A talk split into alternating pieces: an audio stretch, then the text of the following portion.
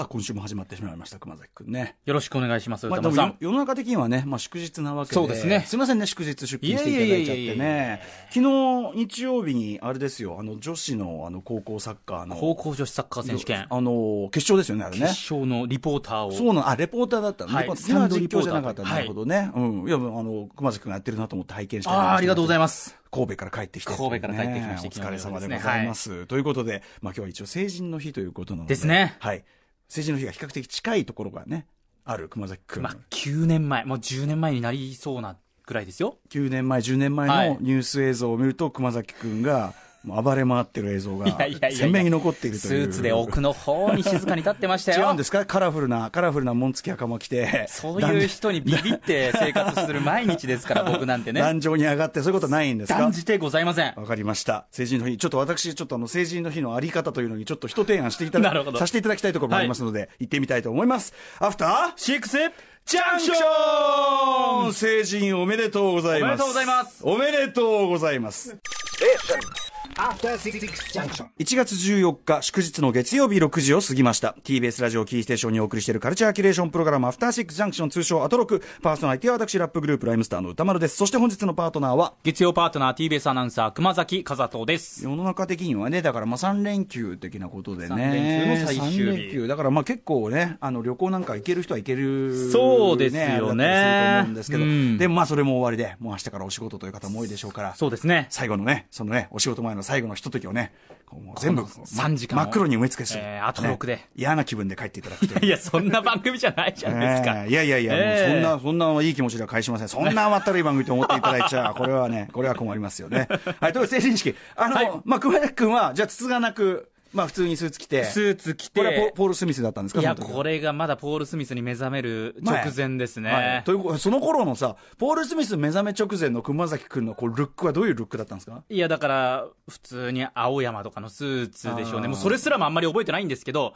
あんまりこだわりがあったわけじゃないそうですね。んしかもこう、あんまり大学生だからスーツを着る機会ってなくええて、ええで、な、入学式に使ったスーツをそのまま使ったとかいう感じだったので、あんまりこだわりなしのパターンで。冬にもかかわらず、んうん春夏用のスーツを着てい 薄手くのと。、あはいーじゃあ寒いという記憶。寒いという記憶ですうんうんうねん。で、バレないだろうと思っええて行ったんですけど、バレないだろう友達に、うんあの、あ、これ、夏服じゃないみたいなのがバレまして。 あ、なるほど。よくそんなん気づくいね。や、だから僕絶対気がつからないから。そんなんね別にこっちの、その、ちょっと寒いだけの問題でしょうと。我慢していけばいいだろうと思った我慢すればいいでしょみたいな感じだったんですけど、あっさり気がつかれまして。あ、そう。みんなだから、あの、うんひ人の格好見てんのかな見てどるんなん格好ででしてするねのかなみたいなね。あ、そう。そこでちょっと人いじり人されいたじりりと か。人いじりはいまあ、熊崎君ね、今現在でもか結構童顔だから、その当時っつったら本当にね、もうどうもどう。まあ、どうもどうですよねわらべもわらべ見た目の年齢10歳ぐ らいでしょうね、二十歳の時多う分ん。かなりお若く見えた顔面年い齢やはだからそれでさ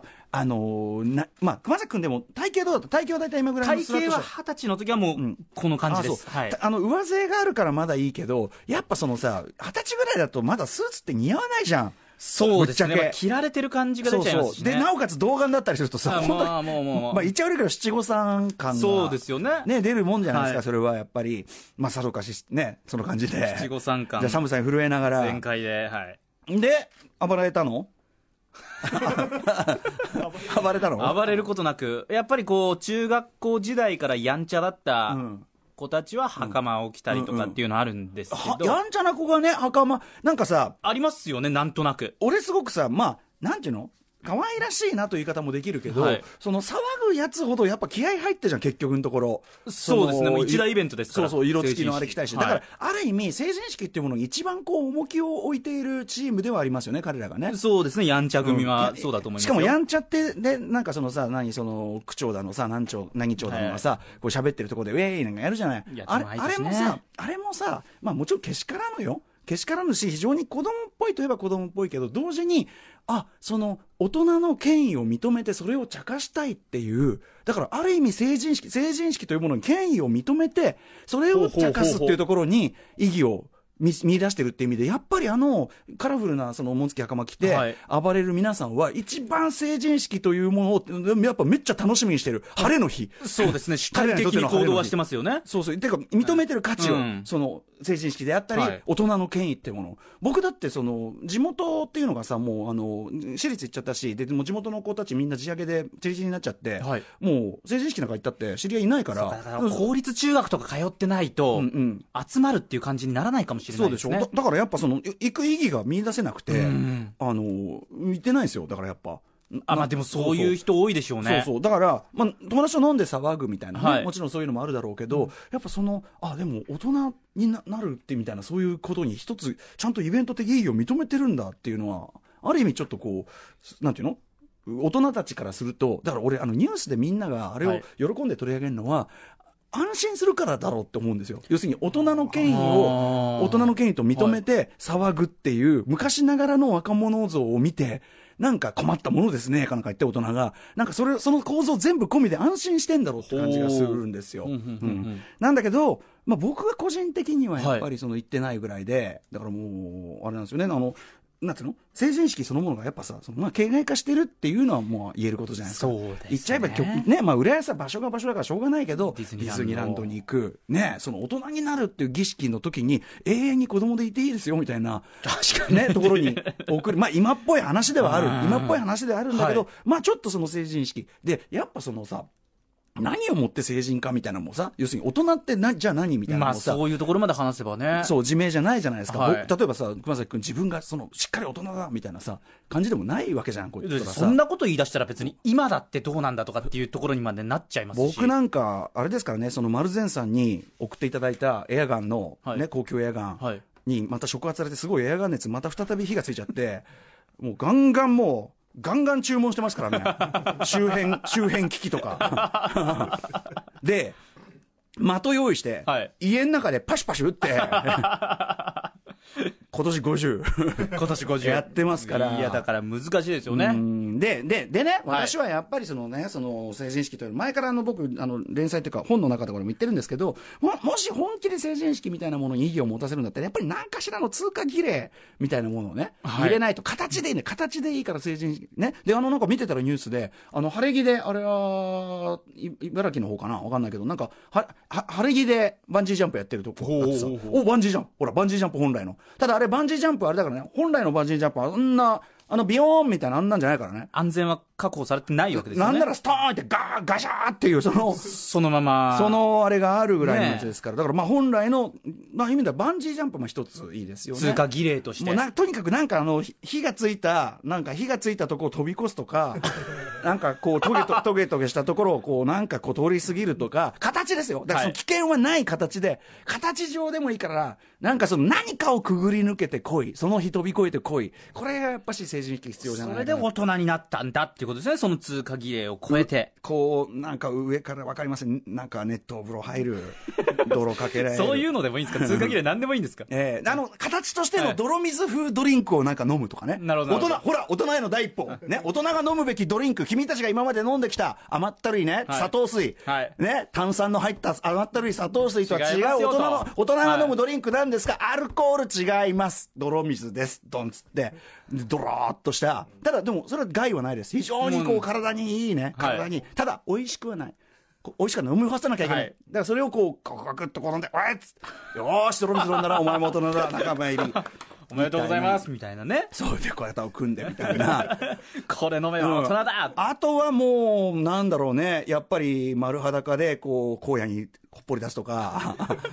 なかなか激しいのきま すね。ああまあ、それはだから厳しいでしょうから、ええまあなんだろうな、これなんかこう、迷路みたいなとこがあって、で、あの、若者を憎んでる、あの、おじさん、おばさん、えっ、と、10名ずつぐらいに、まあ、エアガン等を持たせ て、丸腰で逃げ回らせて、逃げき、逃げ切れるかな。逃げ切れる